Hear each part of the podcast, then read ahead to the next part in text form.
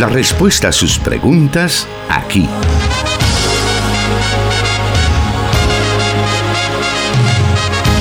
En Solución Bíblica.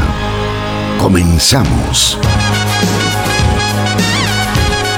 Desde los estudios de Plenitud Radio estamos listos para llevarles solución bíblica a través de la Corporación Cristiana de Radio y Televisión, 100.5 FM Restauración para todo El Salvador, 1450 AM Restauración San Miguel.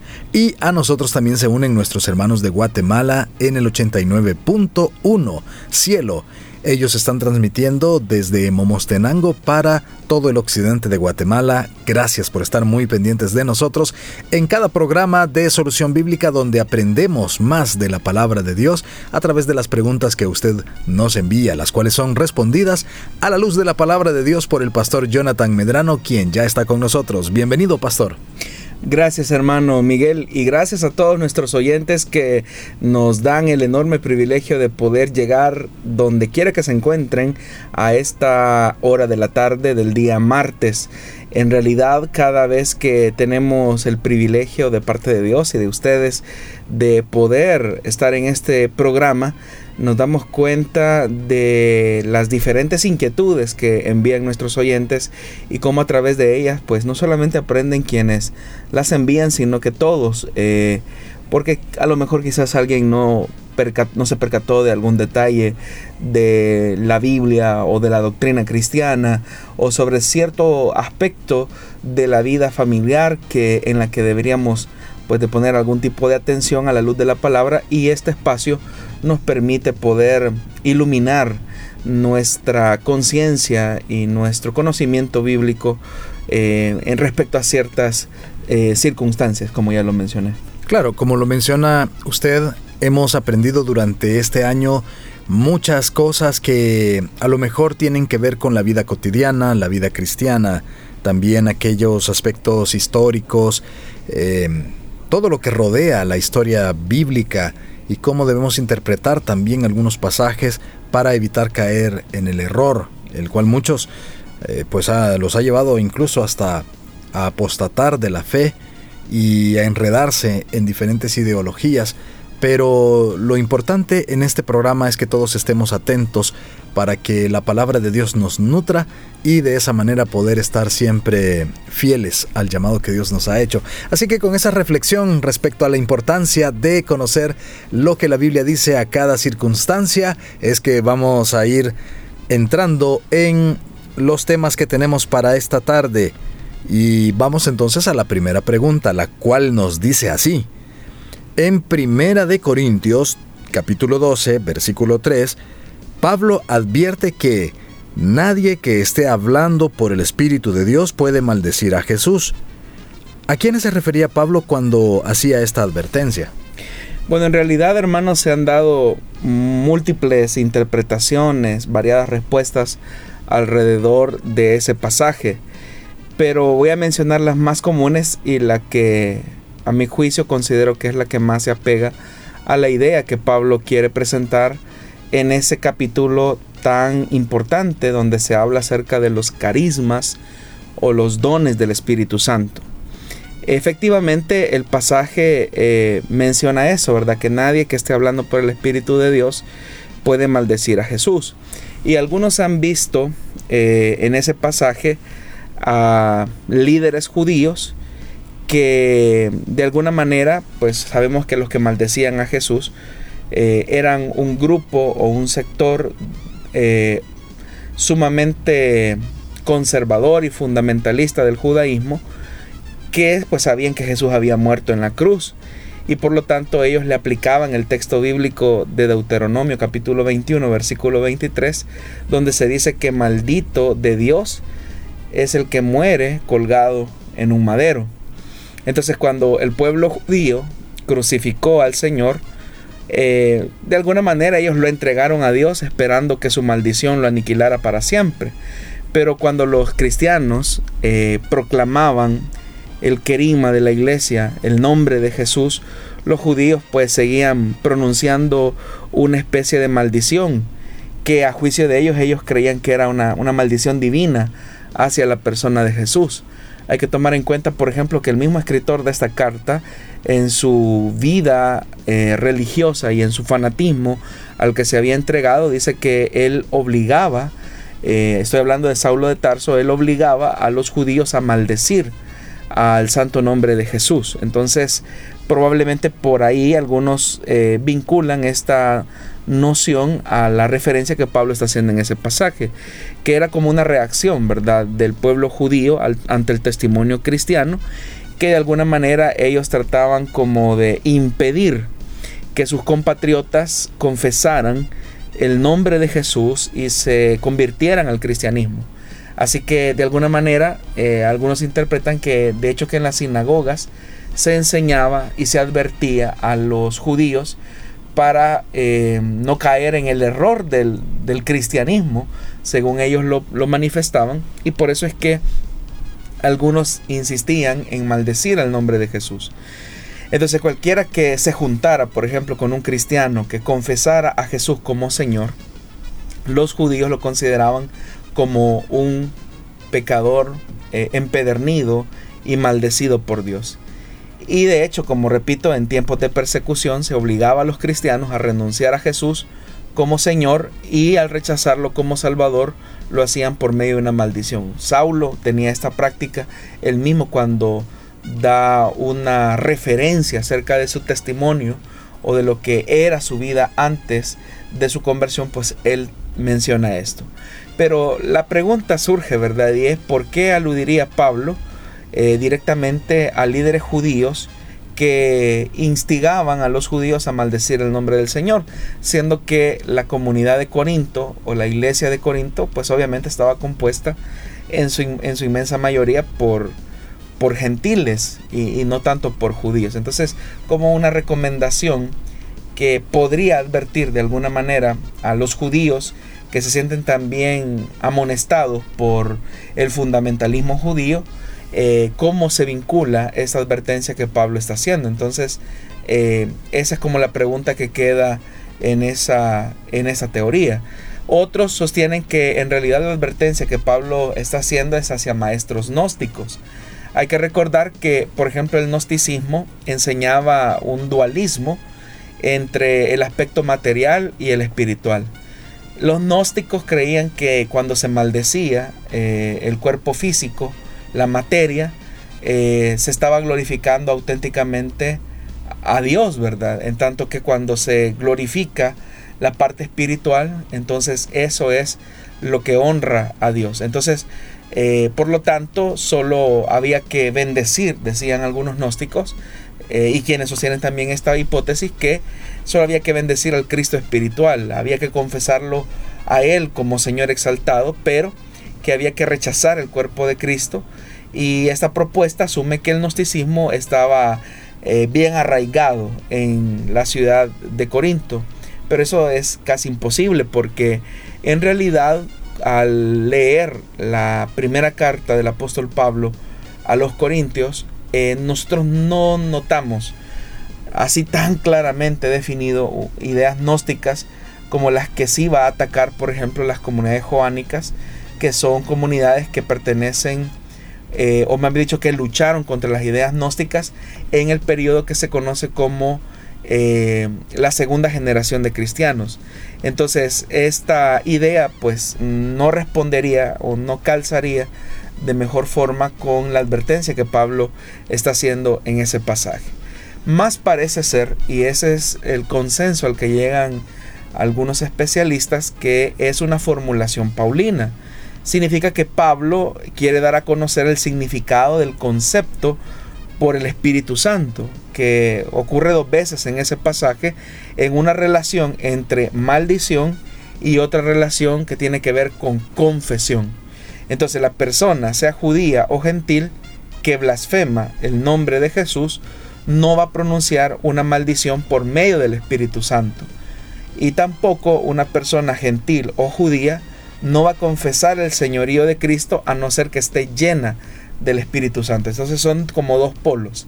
Nadie puede argumentar, maldecir el nombre de Jesús aludiendo a estar lleno del Espíritu Santo y tampoco nadie puede confesar el señorío de Cristo a no ser que esa persona haya sido revestido del conocimiento y la revelación de Dios.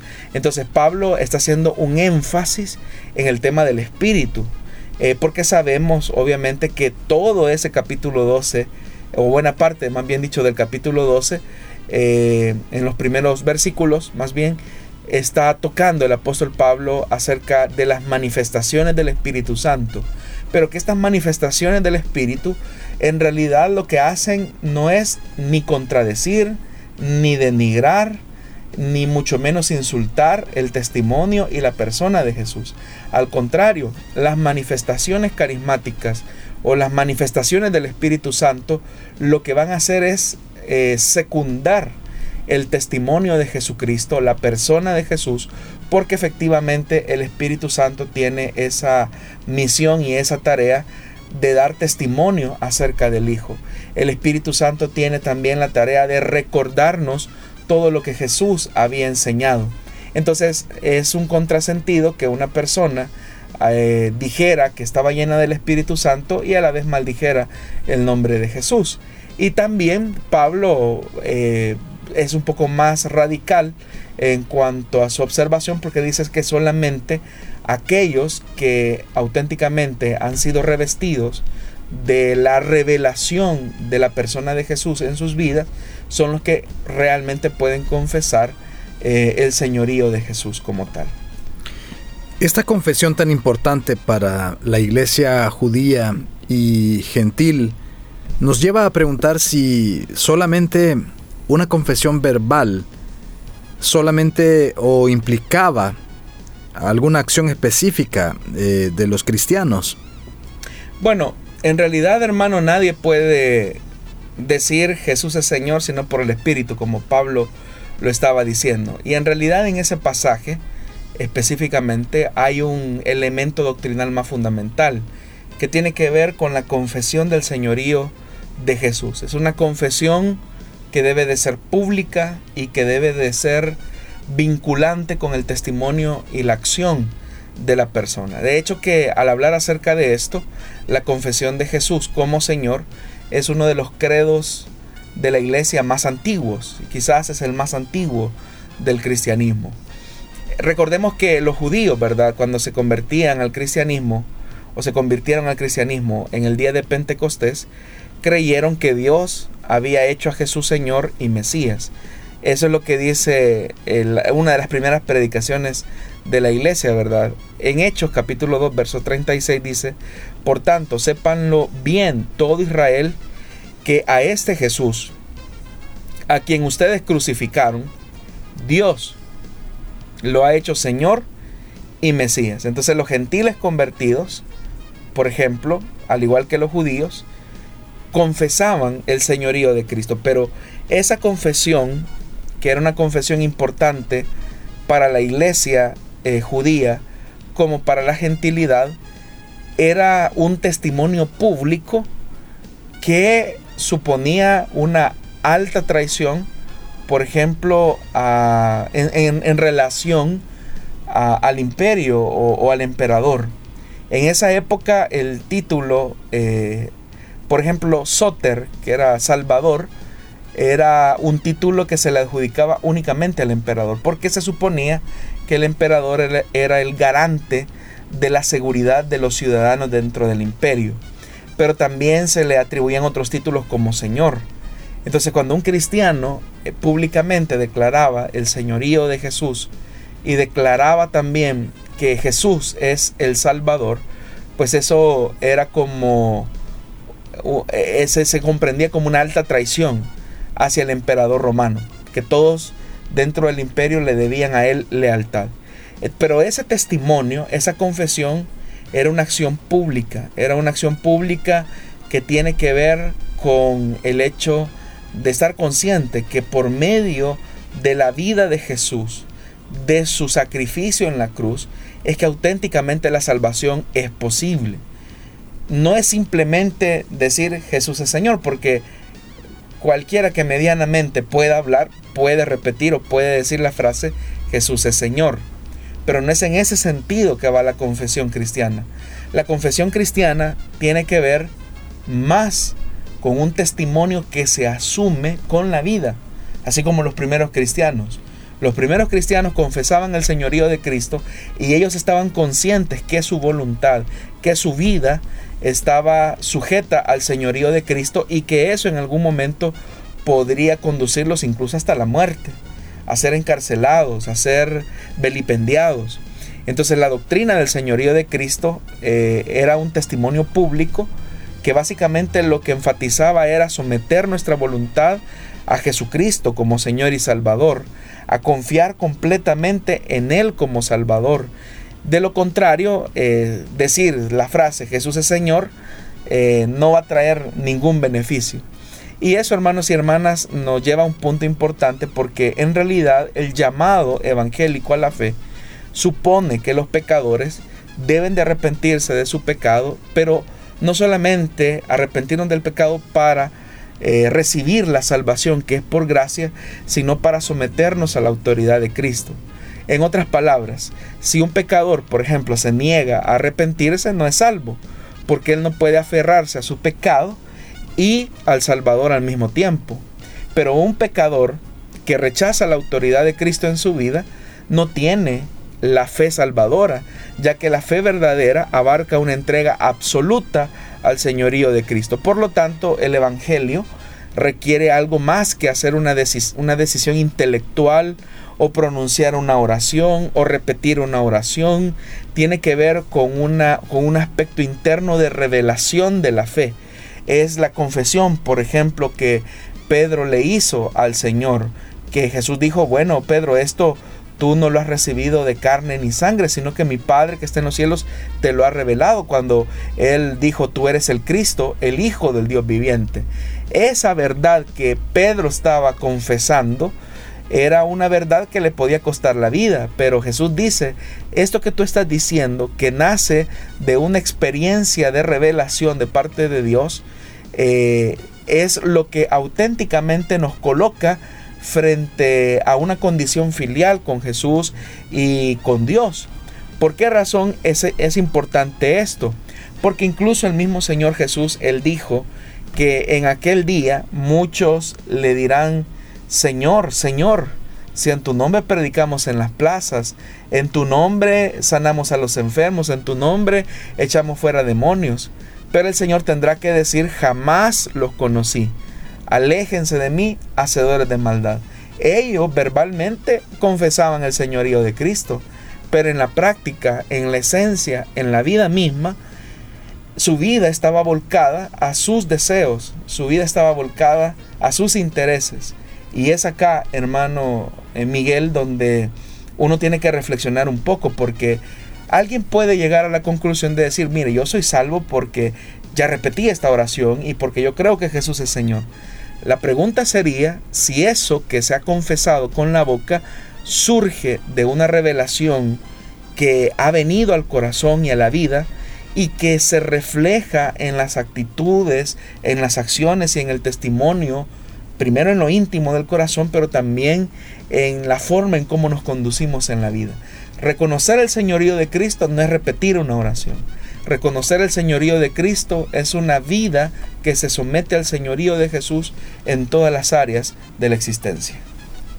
Muy bien, de esa forma hemos comenzado el programa Solución Bíblica de esta tarde. Volvemos, tenemos bastante tiempo aún para poder responder más preguntas.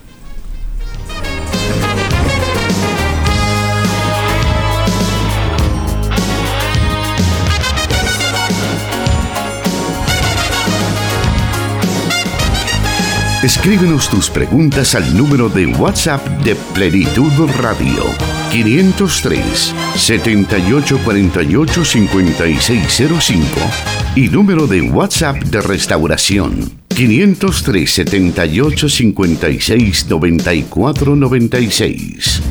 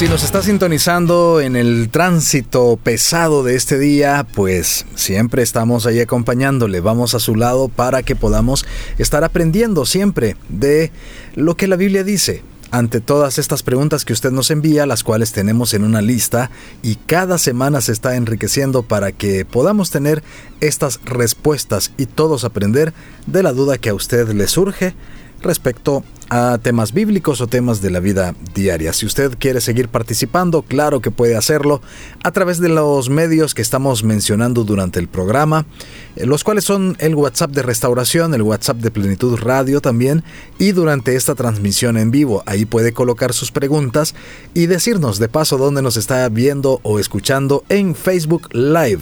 Búsquenos como Plenitud Radio, Solución Bíblica y Misión Cristiana Elim Santa Ana, transmitiendo en estos momentos Solución Bíblica. Nos vamos con la siguiente pregunta de esta tarde que nos dice así. En el libro de Génesis 2.17, el Señor advirtió a Adán, Mas del árbol de la ciencia del bien y del mal no comerán, porque el día que de él comieres, ciertamente morirás. Sin embargo, Adán y Eva vivieron muchos años más después de la caída y no murieron el día que de él comieron, como el Señor lo advirtió. ¿Cómo se explica esto? Bueno, efectivamente que las consecuencias devastadoras del pecado solo se pueden resumir con una palabra y es muerte. Pero el concepto de muerte implica tres aspectos fundamentales.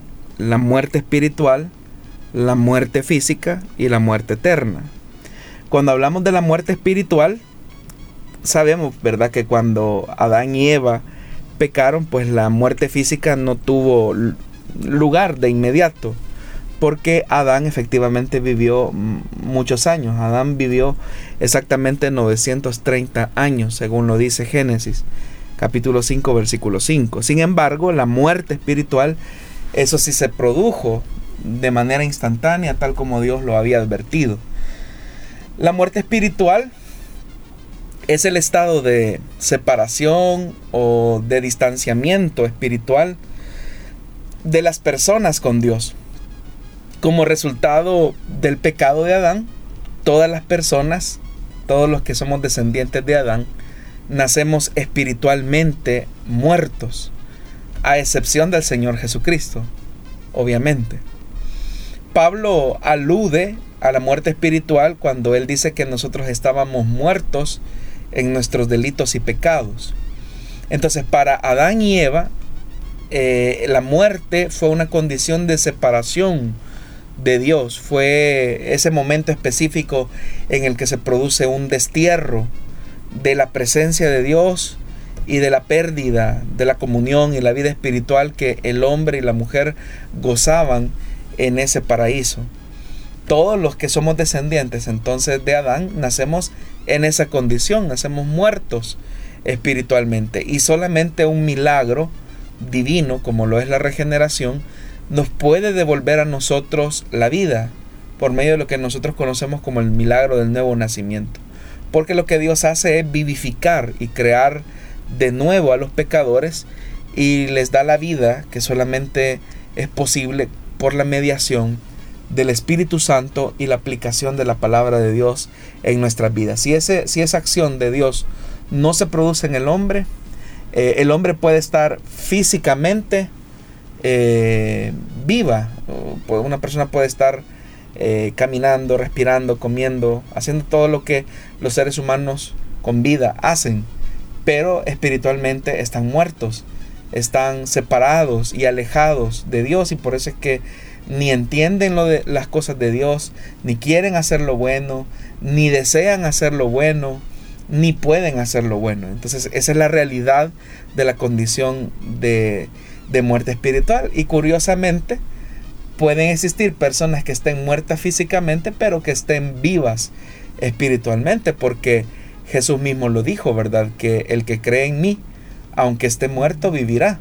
Y no solamente habla de la vida eh, en el sentido de la existencia, sino que habla de la vida espiritual que es capaz de percibir y también de disfrutar la presencia de Dios.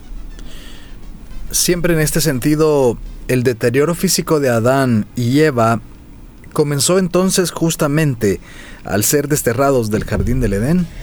Bueno, además de la muerte espiritual inmediata que experimentaron, también ellos empezaron en ese, proceso de muerte física. Aunque en realidad eso tardó muchos años para que la muerte tuviera eh, su pleno efecto. Si bien es cierto, Dios no impuso la muerte física de manera inmediata sobre Adán y Eva, ese proceso comenzó cuando ellos pecaron. Dios le dijo a Adán que con el sudor de su rostro comería el pan hasta que volviera a la tierra, porque del polvo de la tierra fue tomado y al polvo regresaría. Dios sabemos que formó a Adán del polvo de la tierra y, ahí en, esa, en ese pasaje de Génesis hay una trágica ironía, porque debido al pecado, él volvería al polvo de la tierra que se lo va a tragar completamente en la muerte. Entonces la muerte física eh, tuvo un lugar eh, y, comenzó específicamente cuando Adán y Eva fueron apartados del árbol de la vida. En Génesis capítulo 3, verso 24 se dice, entonces Dios el Señor expulsó al ser humano del jardín del Edén para que trabajara la tierra de la cual había sido hecho. Luego de expulsarlo, puso al oriente del jardín del Edén a los querubines y una espada ardiente que se movía para todos lados para custodiar el camino que lleva al árbol de la vida. Entonces hay una separación porque son expulsados de ese lugar de encuentro entre Dios y el hombre, pero también son separados del árbol de la vida. Y a partir de ese momento, cuando son expulsados y separados del árbol de la vida, comienza ese proceso de desgaste, de envejecimiento que obviamente eh, conduce a la muerte y, al que estamos sometidos todos.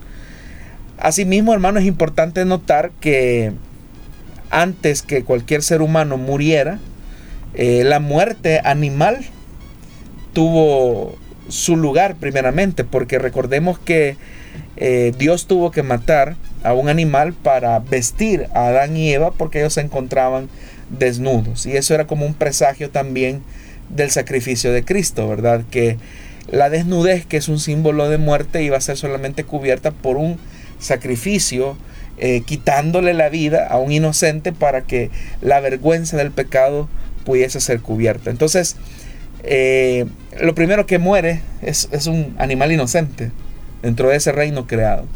La primera muerte humana que se suscita por primera vez es de una de las formas más tristes y dolorosas.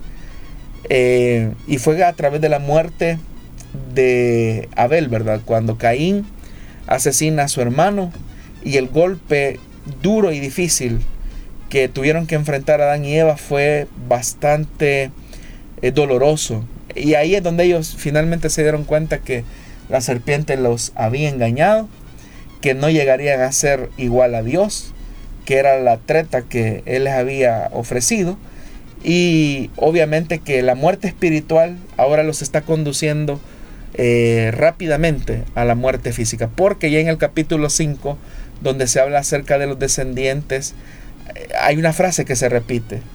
Y murió tal descendiente y murió otro descendiente. Y hay una lista de muerte, muerte, muerte, muerte, porque ese es el pecado. Muy bien, vamos a una nueva pausa y vamos a volver en unos segundos. También estamos leyendo algunos de los comentarios que usted nos ha enviado. Manténgase en nuestra sintonía.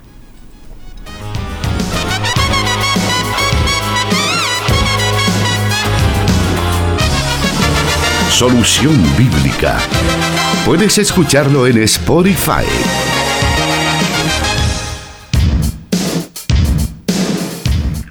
Nos vamos en estos momentos a la siguiente pregunta que nos dice así.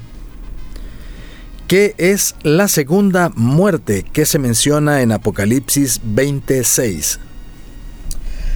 Bueno, la segunda muerte, como la llama Juan, o la muerte eterna, es el destino de todos aquellos que como decíamos hace un momento, ¿verdad? Que mueren físicamente, pero mueren físicamente estando muertos espiritualmente. Y este sería como el tercer aspecto de la muerte.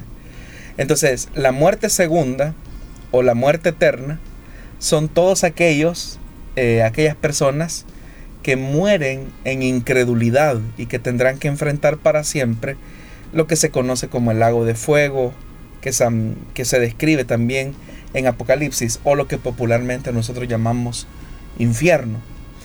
Eh, aunque no provoca esta muerte segunda o muerte eterna, que las personas dejen de existir, la muerte eterna o muerte segunda sigue siendo una clase de muerte que lo que implica es la destrucción eterna, es el castigo por los pecados y el desprecio hacia la persona de Jesús y su sacrificio redentor en la cruz.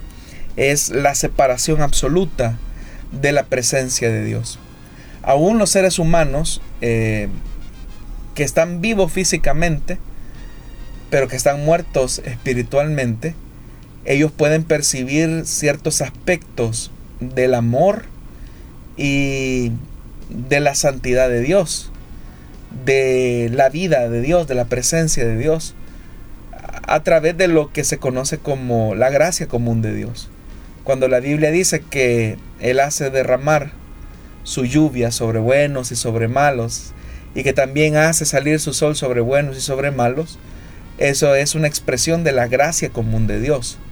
Y estas personas, aunque están muertas espiritualmente, pues son testigos de ese testimonio de la naturaleza, de la creación por parte de Dios. Sin embargo, el infierno o la muerte segunda o la muerte eterna, como también se le conoce, es la separación total de la presencia de Dios. Y eso hace al infierno ser infierno. Entonces, todas las personas como hemos muerto o estamos muertas en nuestros delitos y pecados, eh, necesitamos, como ya lo mencionaba, la intervención sobrenatural de parte de Dios a través del Espíritu Santo y la palabra.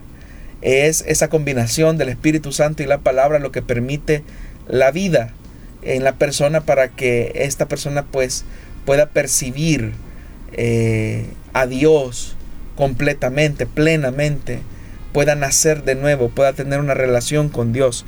Y esa es una obra que solamente es posible por la redención de Jesucristo. Entonces, los que serán librados, por ejemplo, de la muerte segunda o de la muerte eterna, son todos aquellos que hayan recibido la redención de Jesucristo. Eso es lo que dice Apocalipsis 20, ¿verdad? Cuando en el versículo 6 dice que dichosos eh, y santos los que tienen parte en la primera resurrección, porque la segunda muerte dice no tiene poder sobre ellos, sino que serán sacerdotes de Dios y de Cristo y reinarán con él mil años. Entonces usted puede notar, ¿verdad? Eh, en la pregunta anterior y esta que hemos mencionado los tres aspectos de la muerte la muerte espiritual, la muerte física, que creo que somos conscientes, creyentes e incrédulos de esa verdad, y la muerte eterna, que la sufrirán todos aquellos que rechacen el testimonio de Jesucristo y por lo tanto rechazan la obra salvadora que Él alcanzó por medio de su sacrificio. Vamos a aprovechar este bloque también para poder escuchar una siguiente pregunta que tiene que ver con estas, eh, eh, eh, estos, estos temas. Y dice así esta pregunta.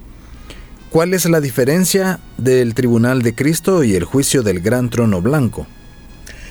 Bueno, en primer lugar, hablemos acerca del tribunal de Cristo.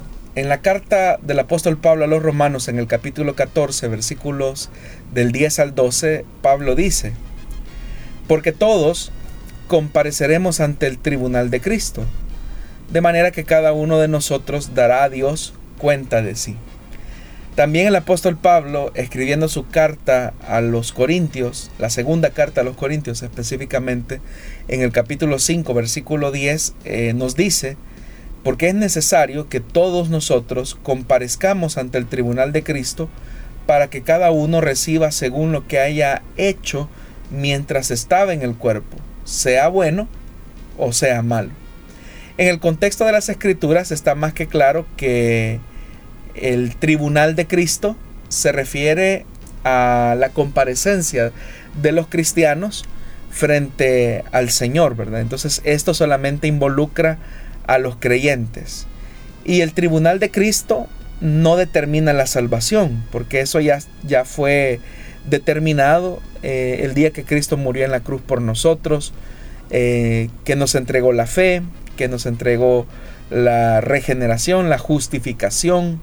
Entonces eso ya está definido, es decir, la salvación no está en juego en el tribunal de Cristo, porque ya todos nuestros pecados han sido perdonados y obviamente como también dice la carta a los romanos, pues mm, no hay condenación para todos aquellos que creen eh, en Jesucristo. Entonces, el tribunal de Cristo no tiene nada que ver con el tema de la salvación porque eso ya está resuelto. El tribunal de Cristo más bien tiene que ver con el juicio que Dios hará de la obra que los cristianos hicieron o de la recompensa que Dios le dará a cada uno de aquellos que han puesto la fe y la esperanza en el Hijo de Dios. Entonces, eso es importante notarlo porque significa que todos los que hemos nacido de nuevo eh, vamos a recibir una recompensa por lo que estamos haciendo para Dios acá en la tierra. Y es importante, hermanos, que entendamos que no es tanto una cuestión de, de la cantidad de cosas que hagamos para Dios, sino que tiene que ver más bien con la motivación por la cual hacemos las cosas.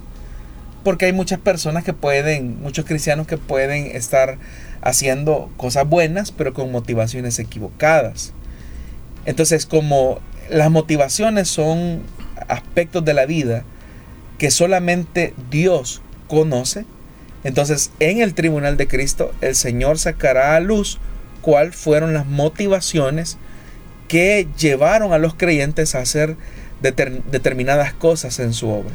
Por eso es que la advertencia del apóstol Pablo en Corintios cuando él decía que, que cada uno debe de ser, debe de mirar cómo construye. Ya el fundamento que es Jesucristo ha sido echado y no hay otro fundamento sobre el cual podamos construir. Entonces, pero cada uno debe de ser eh, diligente en lo que va a construir sobre ese fundamento.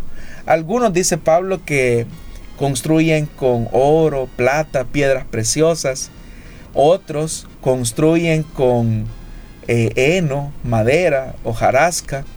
Y obviamente que hay una gran diferencia entre ambos materiales. Y el apóstol Pablo advierte y dice que la obra de cada uno será expuesta por el fuego, es decir, el fuego va a probar las obras del cristiano. Si el cristiano construyó con materiales consistentes, como el oro, la plata, eh, las piedras preciosas, pues obviamente que ellos recibirán una recompensa según la consistencia de las obras con las cuales construyeron su vida cristiana. Entonces, este es un llamado importante, hermano Miguel, para nuestros oyentes, para que seamos responsables de lo que nos motiva a hacer la obra de Dios, de las cosas que hacemos, por qué las hacemos. Si las estamos haciendo por simple activismo o si las estamos haciendo para ganar un mérito ante los hombres, entonces téngalo por seguro que estamos construyendo con heno, con hojarasca, con madera, y la obra de cada uno saldrá expuesta por el fuego y nosotros sufriremos gran pérdida. Seremos salvos, pero sufriremos gran pérdida, dice el apóstol Pablo. Entonces, esas cosas son las que se van a evaluar en el tribunal de Cristo. Ahora, lo que el oyente pregunta sobre el gran juicio del gran trono blanco, este es uno de los eventos que se produce, al menos en la forma en cómo eh, lo comprendemos, después del reino milenial de Cristo. Hay que recordar que se van a producir eh, tres eventos importantes después del reino eh, milenial de Cristo. Uno tiene que ver con el juicio hacia los ángeles caídos o espíritus inmundos a los que conocemos como demonios para entregarles eh, su castigo eterno. Dos, la destrucción del universo actual. y tres, por lo que pregunta el oyente, el gran juicio del gran trono blanco. Ahora, a diferencia del tribunal de Cristo, y una diferencia muy marcada, el juicio del gran trono blanco o juicio final o día del juicio como también se conoce, eh, es la comparecencia de los incrédulos resucitados en la segunda resurrección frente a Dios, pero en esto, eh, en este juicio es determinar el nivel de castigo que se le va a imponer a cada uno de los incrédulos.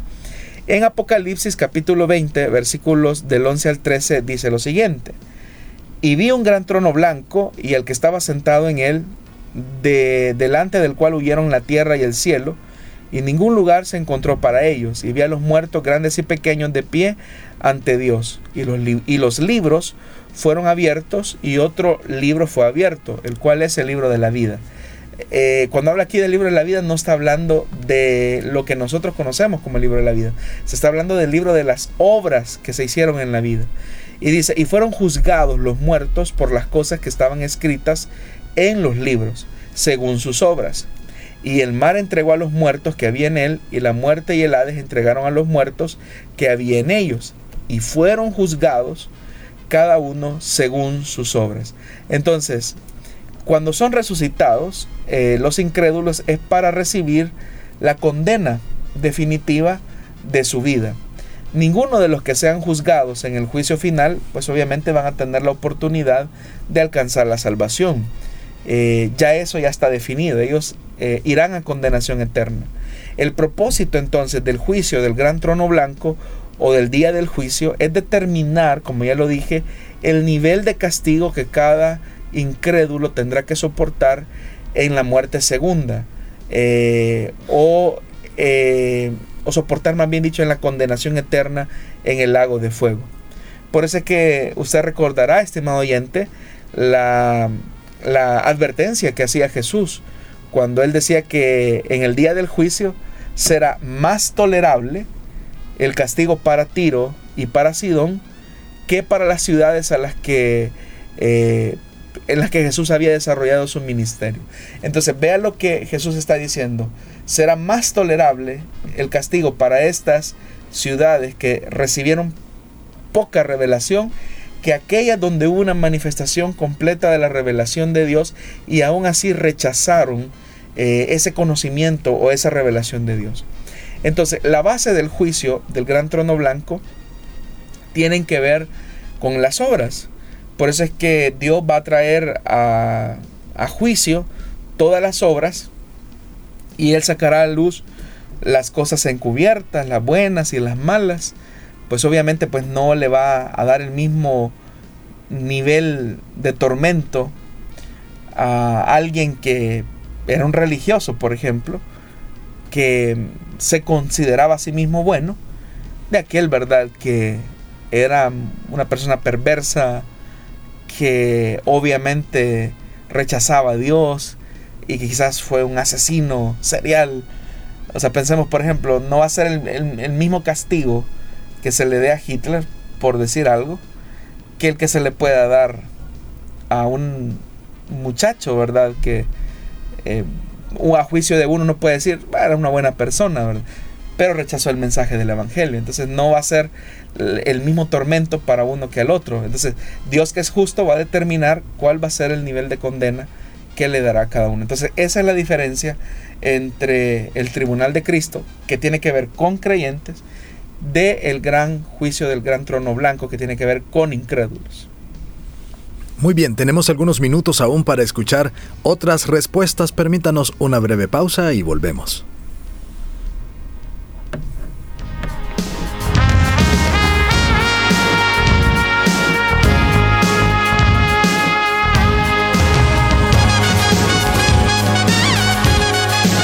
Solución Bíblica Puede escucharlo en SoundCloud.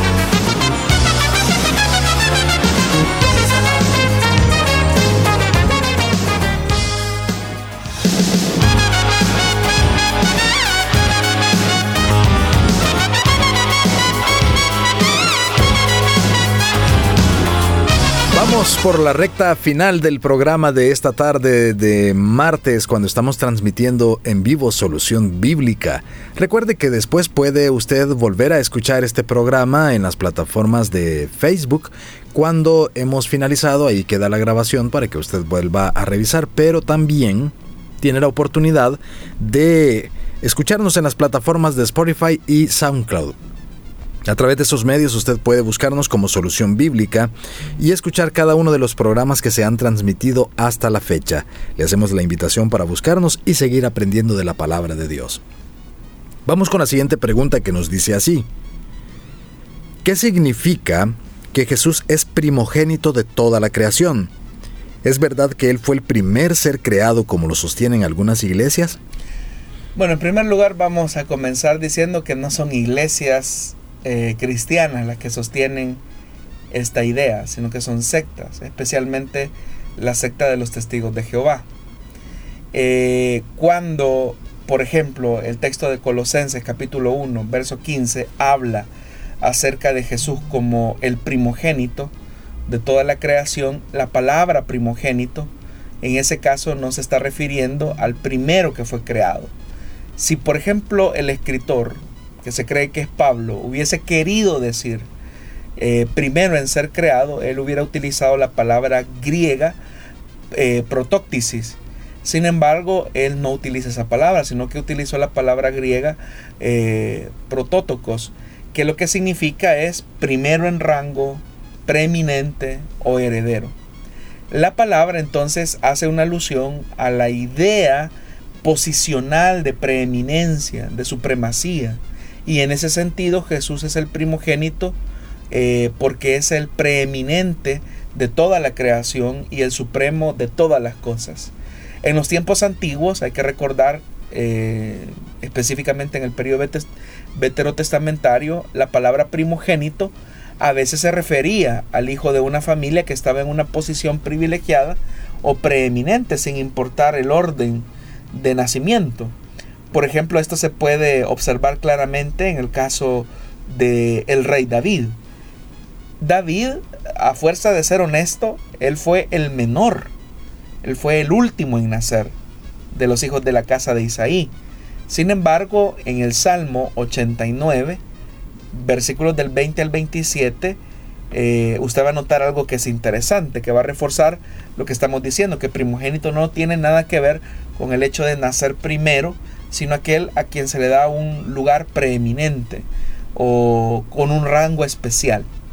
En el Salmo 89, versículo 20 dice, He encontrado a David mi siervo, y lo he ungido con mi aceite santo. Mi mano siempre lo sostendrá, mi brazo lo fortalecerá. Ningún enemigo lo someterá a tributo, ningún inicuo lo oprimirá. Aplastaré a quienes se le enfrenten y derribaré a quienes lo aborrezcan. La fidelidad de mi amor lo acompañará y por mi nombre seré, será exaltada su fuerza. Le daré poder sobre el mar y dominio sobre los ríos. Él me dirá, tú eres mi Padre, mi Dios, la roca de mi salvación. Y vea lo que dice el verso 27. Yo le daré los derechos de primogenitura la primacía sobre los reyes de la tierra. Entonces vemos cómo Dios le está entregando derechos de primogenitura al que había nacido de último, era el séptimo de la casa de Isaí.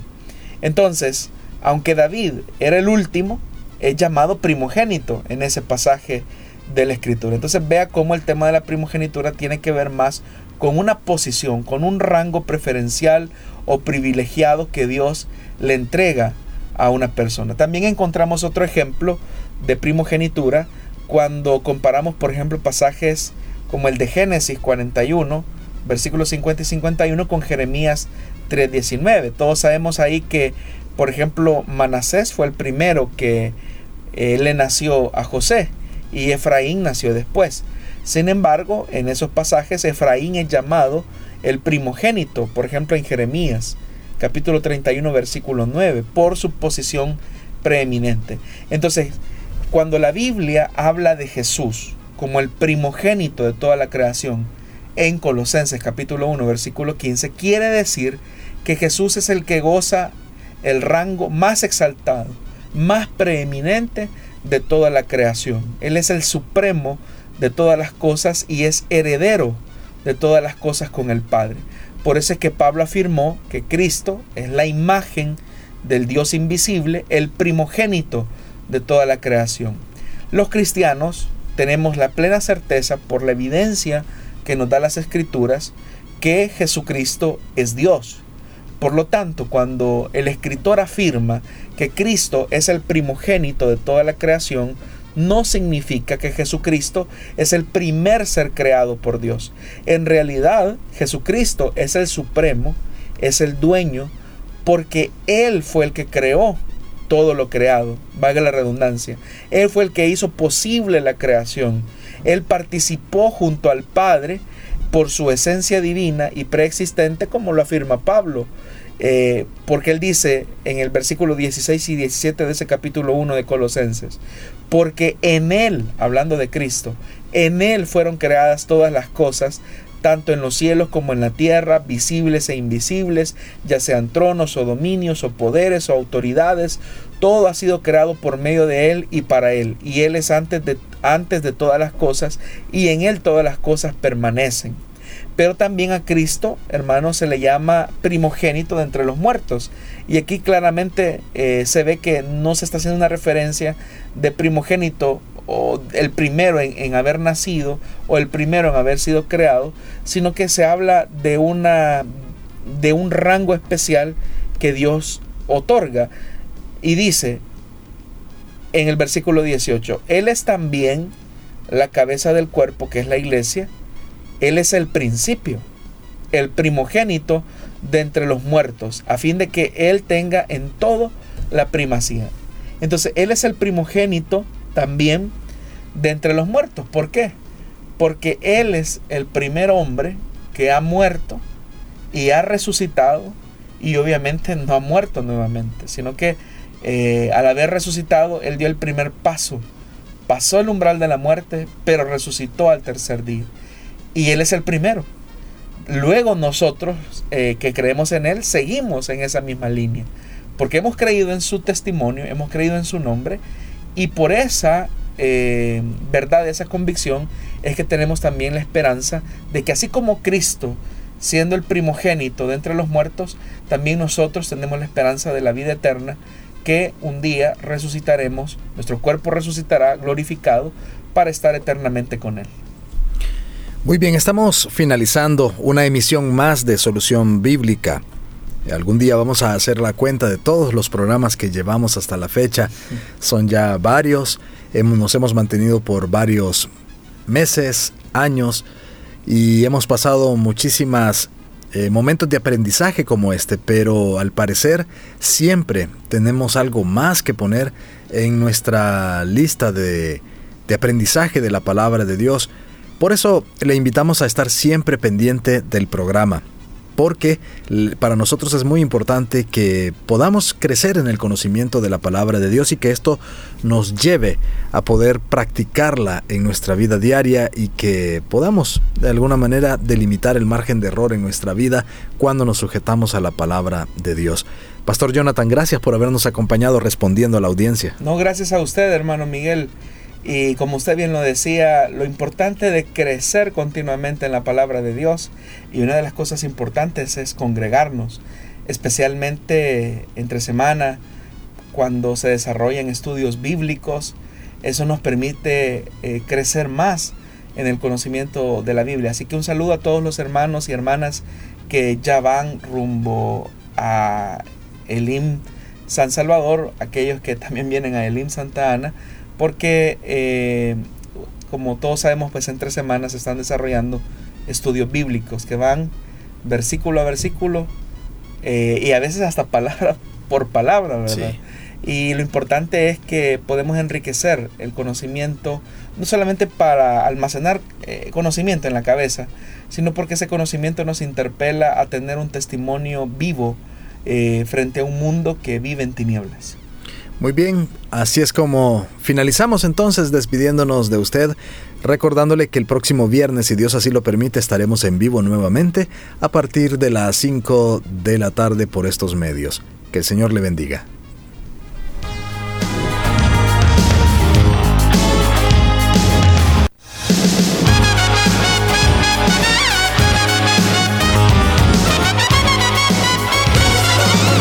Búsquenos en Facebook como Solución Bíblica.